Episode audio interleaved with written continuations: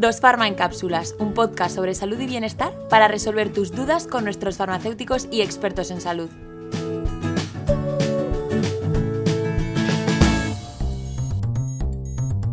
Muy buenas a todos y bienvenidos un día más a Dos Farma en Cápsulas. Hoy vamos a hablar de salud mental, un tema que ha cobrado cada vez más importancia en nuestra sociedad y más desde que empezó la pandemia. Los problemas de salud mental han aumentado en la población y las personas han asistido con mayor frecuencia a las consultas tanto de psicólogos como de psiquiatras. En el episodio de hoy nos vamos a centrar en estrés y ansiedad, donde despejaremos todas las dudas y para ello tenemos con nosotros a Ana Isabel Sánchez, que es psicóloga especializada en terapia EMDR. Hola Ana, ¿qué tal estás? Hola, muy buenas Sara. Lo primero que, nos gustaría saber es cuál es la diferencia entre, entre estos dos conceptos. Vale, a ver, el estrés y la ansiedad son dos conceptos que están íntimamente relacionados y la gente tiene tendencia a confundirlos. Por eso el estrés podríamos definirlo como la respuesta fisiológica del propio cuerpo ante un estímulo o un evento, que además lo llamamos evento estresor, que requiere de una activación fisiológica en nuestro cuerpo, en nuestro cerebro, de una forma específica. ¿vale? En cambio, la ansiedad eh, es una patología, la ansiedad es una patología psicológica que, para poder diagnosticarla tiene que mantenerse durante un tiempo, ¿de acuerdo? Entonces, eh, básicamente, el estrés podríamos definirlo como una reacción fisiológica del cuerpo situacional, es decir, algo más acotado en tiempo y espacio, más enfocado en un evento en concreto, y la ansiedad quizá estaría más relacionada con patrones cognitivos disfuncionales. Vale, y para bajarlo un poco más a terreno y para que queden claras estas diferencias, ponnos un ejemplo, me gustaría que nos pusieses un ejemplo de, una situación cotidiana. Vale. Para saber diferenciarlos. Pues mira, por ejemplo, se me ocurre un ejemplo así más práctico, más de la vida diaria, más cotidiano, podría ser el, el siguiente. Tengo un examen y de la nota de ese examen depende la nota de todo el curso. Entonces, ¿cómo va a reaccionar mi cuerpo ante este evento estresor? Pues probablemente pueda tener alteraciones en el apetito, es posible que no tenga ni siquiera ganas de comer, ¿no? lo típico que solemos llamar los nervios en el estómago. Eh, también es posible que sufra de insomnio o incluso hipersomnia durante la noche, que me cueste trabajo dormir. Es, es uno de los principales eh, síntomas del estrés, pero bueno, el estrés se puede presentar de, cualquier forma prácticamente. Eh, incluso también puedo tener problemas a nivel cognitivo en cuanto a problemas de concentración cuando me siento a estudiar, ¿no?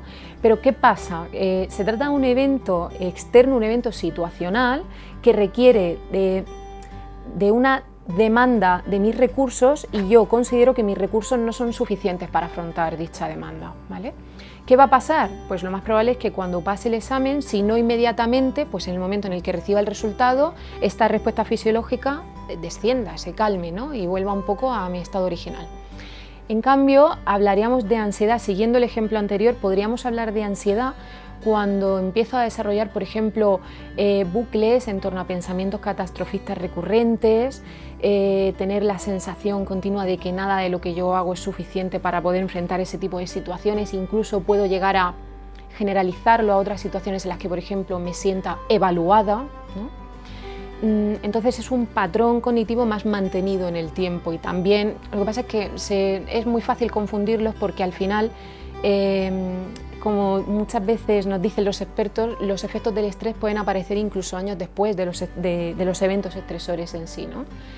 Y es fácil confundirlos con cuadros de ansiedad, pero bueno, la ansiedad también muchas veces se manifiesta con otro tipo de patologías, eh, tiene mucha comorbilidad con otras patologías como eh, fobia social o como agorafobia, incluso otros tipos de fobias así más específicas como la claustrofobia, la brontofobia y, y un sinfín, porque hay un sinfín de fobias. Claro, entonces por lo que nos has contado, eh, podemos decir que el estrés puede desencadenar en ansiedad o realmente no, no están vinculados. Sí podría estar vinculado, mm, aunque ahí ya entran también en juego, sí que puede estar muy vinculado, de hecho, puede, puede suceder que eventos así en, en sí muy estresógenos eh, se traduzca la respuesta a nivel corporal, cognitivo, etcétera, y comportamental se traduzca en un cuadro de ansiedad. Mm, quizá también la intensidad de esos síntomas es algo que podemos evaluar para averiguar si se trata de un trastorno como tal o de un periodo más delimitado en el tiempo, de una eh, quizá de una escasez de recursos de afrontamiento situacionales para poder afrontar esa demanda en concreto, pero sí, sí puede estar íntimamente relacionado. No es exactamente lo mismo, pero está muy relacionado. Al final, eh, cada persona es un mundo y podemos enfrentarnos de, una manera diferente pues, pues, a una misma situación. Pero hablando de forma generalizada, ¿cómo se suele manifestar eh, el estrés y la ansiedad? Pues realmente cada persona es un mundo. Entonces, la respuesta de ansiedad y de estrés en cada cuerpo te diría, por lo que yo, desde mi experiencia en consulta, que se puede manifestar de, todas las formas que te puedas imaginar. Eh, lo más común que puede ser pues, la sudoración excesiva en situaciones ansiógenas o estresógenas, em, el desarrollo de patrones cognitivos disfuncionales, como mencionaba antes, ¿no? estos pensamientos catastrofistas de nada de lo que haga va a ser suficiente, no, no, merece la pena, no soy capaz de afrontar estos retos, todos los demás lo hacen mucho mejor que yo. ¿vale? Esos son síntomas muy característicos tanto del estrés como de la ansiedad. Lo que pasa es que en el estrés a lo mejor se manifiesta de una forma más situacional, ¿vale? más delimitada, y en la ansiedad es algo que se generaliza con una facilidad tremenda en muchas situaciones cotidianas. También se relaciona directamente con la aparición de episodios depresivos o de otros trastornos emocionales, de la labilidad emocional, que sabes que son estos eh, altibajos emocionales, que, bueno, que prácticamente en un día podemos tener muchos cambios a nivel emocional.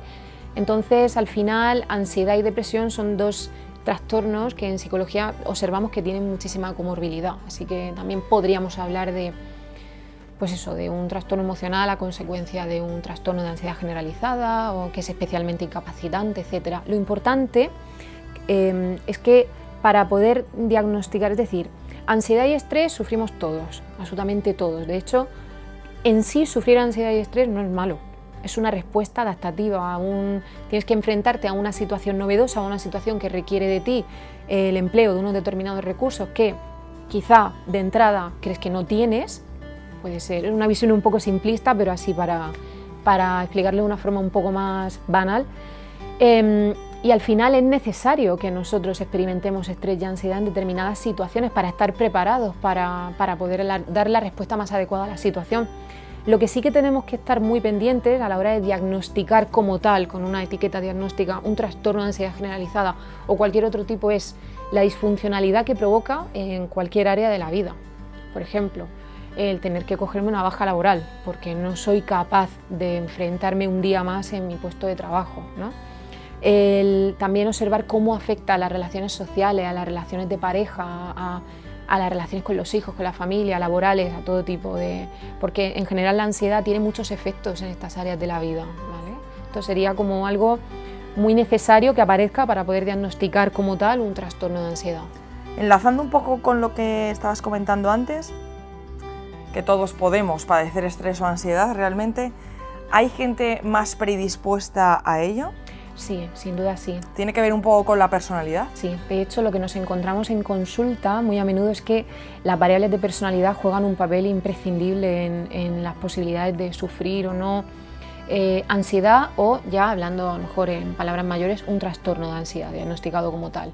entonces lo que yo me encuentro en consulta desde mi experiencia profesional es que eh, hay un tipo de personalidad que la definimos como una personalidad obsesiva, pero no a nivel patológico, es decir, no estoy hablando del trastorno obsesivo compulsivo, pero sí que son personalidades muy tendentes a la autocrítica, a la autoexigencia, personalidades que no son capaces de, dejar absolutamente nada a medias, que todo tiene que estar absolutamente perfecto y el esquema que ellos habían planteado en su cabeza desde un inicio tiene que cumplirse a rajatabla porque si no, porque si no, eh, pues sucede esto, que surgen este tipo de síntomas, ¿no? de, ansiedad y de, estrés también.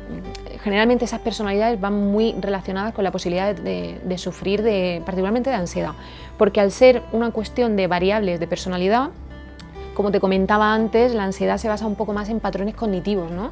Entonces, al final, eh, un patrón es, por así decirlo, la forma que tengo de actuar, pensar, hablar, expresarme, etcétera, en diferentes áreas de mi vida, ¿no?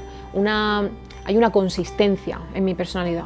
Pues esto va íntimamente ligado con esa personalidad obsesiva y al final es muy fácil que una persona con estas variables de personalidad tenga, sufra de un problema de ansiedad. Generalmente las personas Esto ya es una generalización, pero eh, desde mi experiencia la mayoría de los pacientes que mm, presentan un problema delimitado de ansiedad eh, tienen algún tipo, tienen alguna de estas variables en su personalidad. Una personalidad que en consulta muchas veces la llamamos tendente a la obsesividad, ¿no? a crear bucles obsesivos de mm, no tanto como el trastorno obsesivo compulsivo, así por, por eh, diferenciarlo un poco, que es muy fácil confundirlo, pero en el trastorno obsesivo compulsivo, por así decirlo, podría ser un he cerrado bien la puerta, no sé si he cerrado bien la puerta, madre mía, no sé si he cerrado bien la puerta, ¿no? y una respuesta de ansiedad eh, consecuente a ese, a ese bucle. Y en la personalidad obsesiva lo que encontramos es, pero voy a ser capaz, pero lo estoy haciendo bien, mm, no sé si yo soy capaz de hacer esto, quizá debería de haberlo hecho de la otra forma. Entonces, lo que me encuentro es que los ISIS son completamente autodestructivos en, este tipo de personalidad. Y hablando de, de tu propia experiencia en consulta, ¿Cómo has visto la gestión de, la ansiedad eh, en hombres y mujeres? ¿Podemos decir que, existe realmente alguna, alguna diferencia? Mm, a ver, afortunadamente con el cambio que se está produciendo en nuestra, en nuestra sociedad a nivel eh, igualdad entre hombres y mujeres, también están cambiando las tendencias en cuanto a expresión emocional se refiere en ambos sexos. Entonces, mm, el problema el problema principal que yo veo, por ejemplo, en cuanto a, en, cuanto a hablar de ansiedad, en, particularmente en hombres, es la expresión emocional. Es que todavía eh, las mujeres tenemos como a nivel cultural o a nivel social, como queramos llamarlo, tenemos como más facilidad a la hora de expresar nuestras emociones. Están menos eh, castigadas, menos condenadas de parte del resto de la sociedad. ¿no? En, los hombres todavía no, podemos hablar de que, haya un equilibrio en ese punto, pero yo sí que me estoy dando cuenta, eh, de hecho la mayor parte de los pacientes que consultan son varones, yo tengo más pacientes varones que mujeres y eso ya de por sí quiere decir algo. Se está produciendo un cambio importante en ese sentido. Quizá a la hora de eh, aprender a gestionar la ansiedad de uno mismo, no podemos quedarnos únicamente en la superficie de los síntomas. Es decir, eh, aprender a gestionar la ansiedad no, no, es solamente enfocarse en técnicas de relajación, en técnicas de respiración, en la práctica de deporte diario, actividad física, dormir bien y comer, y comer sano. No es únicamente eso, son, pautas de autocuidado eh, que hay que tener en cuenta y que, si es posible, se deben llevar a cabo, pero no se basa únicamente en eso. Entonces, mm, a la hora de alterar patrones cognitivos disfuncionales, eh, la emoción tiene una base ahí muy potente. Y generalmente lo que observo, siempre hablando en términos generales, es que a los hombres les cuesta más trabajo asociar esa parte emocional con la gestión de la ansiedad. Pero cuando esa asociación se produce, eh, los resultados hablan por sí solos. Eh, al final eh, la gestión de la ansiedad mejora notablemente. al principio hemos hecho una diferenciación clara entre los conceptos tanto de estrés y de ansiedad. Hemos profundizado bastante en ellos durante todo este tiempo. Ahora, ¿cuáles dirías tú que son las mejores técnicas, Ana, para evitarlos?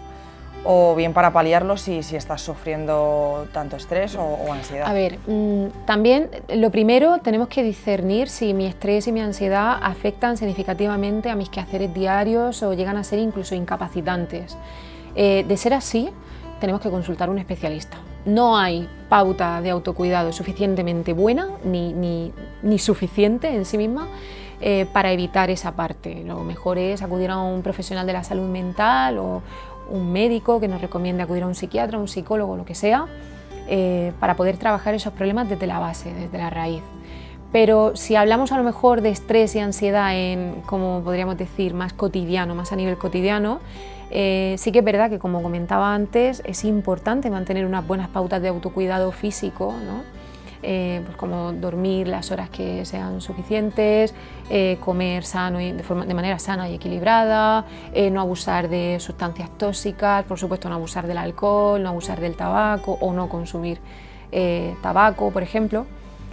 Pero lo que sí que me parece importante remarcar, por ejemplo, en lo que a ejercicio físico se refiere, el ejercicio físico en sí o el deporte es una actividad que a muchísimas personas les ayuda a regular sus niveles de estrés, ansiedad. No quiere decir que los elimine por completo. No se trata de eso, se trata de que yo sea capaz de funcionar con esos niveles de estrés y ansiedad, que no me suponga una traba, una traba ¿no? en mi vida, a la hora de desarrollar mi vida diaria. Pero lo que sí que me encuentro muchas veces en consulta es que el empleo de este tipo de pautas es, como se tiene por un, como un concepto muy encorsetado. Es decir, si yo no voy al gimnasio, lo que siento es culpabilidad, por ejemplo. Ahí tenemos que aprender a discernir bien si el gimnasio está siendo una pauta de autocuidado físico y psicológico adecuada. Porque eh, puedo, puedo acceder fácilmente a los bucles de culpabilidad de los que hablaba antes, ¿no? que son tan característicos en las personalidades obsesivas y que al final eh, es contraproducente, el resultado es completamente contraproducente porque incrementan mis niveles de ansiedad, incluso incrementan mis niveles situacionales de estrés por el hecho de no haber ido al gimnasio, que lo tengo enfocado como una actividad placentera, una actividad que preserva mi bienestar físico y mental y que la tengo como, por así decirlo, categorizada como una actividad enfocada a disminuir precisamente estos niveles de estrés y ansiedad. Algo no está funcionando adecuadamente. Entonces, lo que sí le diría a esas personas que lo primero que es importante darse cuenta. Es importante ser honesto con uno mismo. Si no queremos serlo con los demás, ahí, pues bueno, no entro. Pero sí que es importante ser honesto con uno mismo y darnos cuenta de eh, oye, hoy no he ido al gimnasio y me estoy sintiendo peor a nivel físico, eh, por ejemplo, me flagelo, me castigo eh, cenando menos esta noche, cuando a lo mejor tengo hambre, cuidado, porque entonces estamos hablando de un, bucle de culpa, que quizás no se está manifestando como tal con pensamientos más fáciles de clasificar, tipo, ay, no he ido al gimnasio, tenía que haber ido al gimnasio, el próximo día no fallo, de hecho el próximo día voy a compensar con dos horas más por no haber ido hoy. Entonces sí que le diría a cada persona que hay multitud de actividades que sobre todo ahora en pandemia hemos tenido que ser más originales a la hora de recomendarle pautas a los pacientes. Hay una pauta, por ejemplo, que a mí me encanta, me encanta recomendarle a los pacientes porque ha tenido unos resultados increíbles y es, por ejemplo, la pintura por números que bueno, no sé, son básicamente pues, cuadros que tienen numeritos y tienes que ir pintando esos numeritos, cada uno de un color, eh, bueno, el trozo, cada uno de un color y, el resultado es increíble. O sea, los cuadros que puedes llegar a pintar con esa actividad son realmente bonitos y al final es una actividad, por ejemplo, que requiere de un grado de concentración y atención muy elevado. Cuando tú estás haciendo esa actividad, en tu mente no hay espacio para nada más. Entonces, esa actividad, por ejemplo, yo he recomendado mucho en consulta y ha tenido unos efectos muy, muy positivos. Eh, otra cosa que se me ocurre, pues por ejemplo, mm, el ser capaz de concederse a uno mismo una tarde de pelimanta y sin, sin, entrar en esos bucles de culpabilidad continuos, ¿no? de no estoy desaprovechando el tiempo, etcétera, no. Tenemos que tener muy claro qué es autocuidado y qué es obligación. Claro, lo que quieres decir con todo esto es que bueno, muchas veces nos obligamos a nosotros mismos a realizar ciertas actividades, pero realmente no somos conscientes de que solo estamos poniendo una tirita en algo que es mucho más profundo. Exactamente, nos quedamos en la superficie, nos quedamos en los síntomas, en el... Eh, siempre me han dicho que si, por ejemplo, que si estoy nervioso, estoy nerviosa, me tengo que, por ejemplo, apuntar a alguna actividad tipo yoga. El yoga, por ejemplo, es una práctica deportiva sanísima y muy buena para muchísima gente pero hay muchas otras personas a las que no les funciona. Al contrario, para ellos practicar yoga, precisamente porque a lo mejor tienen una personalidad muy perfeccionista, muy autoexigente, es frustrante, se traduce en frustración, porque precisamente el yoga requiere a lo mejor de unas cualidades físicas, una elasticidad, ¿no? una flexibilidad que desde un principio quizá no tengas y hasta llegar a ese punto tienes que trabajar mucho la mente y el cuerpo y, y por ejemplo pues en ese sentido, eh, yo me encuentro mucho en consulta de personas que han apuntado actividades pensando que iba a ser, sobre todo el ejercicio físico, pensando que iba a ser pues, una panacea y panacea no hay nada. Lo importante es conocerse a uno mismo y sobre todo saber de dónde viene. Claro, sí, estoy, o sea, estoy totalmente de acuerdo contigo, Ana. Eh, es cierto también que, la ansiedad al final es un problema psicológico pero esto puede tener consecuencias a nivel físico. Sí, de hecho eh, hay estudios que confirman que relacionan mm, directamente los periodos intensos de estrés, aunque sean situacionales, o los trastornos de ansiedad con otras dolencias eh, que tienen una base fisiológica. Eh, se me ocurre, por ejemplo, el colon irritable, mm, algunos tipos de úlceras estomacales, en algunas personas también la presencia de llagas recurrentes de aftas en la boca, en las mucosas bucales. Eh, frecuentemente me encuentro en consulta que además está muy asociado a dolores musculares, tirones, o, dolores de espalda, dolores lumbares y dolores de cabeza también lo podemos encontrar con mucha facilidad. Bueno, Ana, y para terminar sí que me gustaría lanzarte esta, esta pregunta, eh, porque al final creo que, que, muchos de los que nos están escuchando eh, se, se, la estarán haciendo, y es eh, si yo sufro un ataque de ansiedad, cómo tengo que actuar realmente para, para, no agravar la situación. O, por ejemplo, yo no, sufro, no estoy sufriendo un ataque de ansiedad, pero veo que alguien lo está sufriendo. ¿Cómo puedo hacer para, para ayudarle? Vale, en primer lugar, eh, la persona que sufre un ataque de ansiedad es fácil que haya sufrido alguno anteriormente. Entonces, si es el primero, quizá no. ¿Vale? Pero cuando ya ha sufrido alguno previamente, podemos ayudarle a reconocer los signos, los signos iniciales del ataque de ansiedad, de forma que no llegue a, producirse un ataque en el que la persona cree que va a perder el control o que está perdiendo el control incluso que le puede pasar algo malo. ¿De acuerdo? Entonces, a las personas que tienen a lo mejor tendencia a sufrir ataques de ansiedad, lo primero que les diría es eso, que es bueno que aprendan a reconocer en sí mismas, en su cuerpo, mm, estos síntomas iniciales. ¿vale? Eh, si ya nos encontramos inmersos en pleno ataque de ansiedad, mm, si la actividad que estamos llevando a cabo lo permite, lo ideal sería mm, tomarnos un momento para nosotros, eh, proporcionarnos a nosotros un espacio en el que podamos conectar con nuestro cuerpo y a lo mejor poner en práctica alguna estrategia de relajación como por ejemplo respiración o relajación muscular progresiva, entrenamiento autógeno, incluso entrenamiento en autoinstrucciones, que son estrategias eh, clásicas de la terapia cognitivo-conductual. Mm, con este tipo de entrenamientos lo que buscamos, por ejemplo, de la terapia es mm, provocar en el paciente respuestas fisiológicas completamente contrapuestas a los signos del ataque de ansiedad. La persona que está sufriendo un ataque de ansiedad mm, puede comunicarle la situación por la que está pasando a una persona de su confianza lo cual me lleva a contestar la segunda parte de la pregunta. ¿Cómo podemos ayudar a una persona que está sufriendo un ataque de ansiedad? Bajo ningún concepto eh, vamos a ayudarle eh, emitiendo comentarios del tipo venga, no es para tanto, no pasa nada, eh, esto son tonterías, hay gente que está peor, pues no sé, o tipo, estás exagerando, algún comentario de ese estilo, bajo ningún concepto le vamos a ayudar. Así que es cuestión de evitarlo completamente. ¿Cómo podemos dirigirnos a esta persona? Estoy aquí contigo, estoy a tu lado, mm, siéntate aquí conmigo, tómate tu tiempo, te acompaño en este proceso, sé que lo que estás pasando es, es, un proceso muy duro, es algo muy difícil, no me imagino cómo lo debes estar pasando. Siempre enfocado, que el discurso siempre debe ir enfocado a validar a nivel emocional a la persona que está sufriendo el ataque. Bueno, Ana, pues muchas gracias por estar aquí con nosotros hoy. La verdad es que ha sido muy interesante todo lo que nos has contado.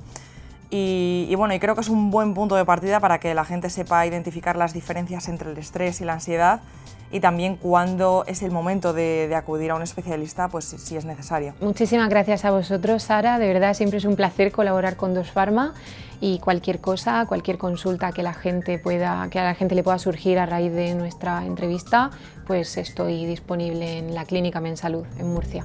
Muchas gracias y a vosotros os espero en el próximo episodio de Dos Pharma en Cápsulas. Si te ha gustado y quieres estar al tanto de lo que hacemos, no olvides estar atento a las redes sociales de Dosfarma o entrar a nuestra página web www.dosfarma.com. Recuerda que nos puedes consultar cualquier duda que tengas. Nos escuchamos.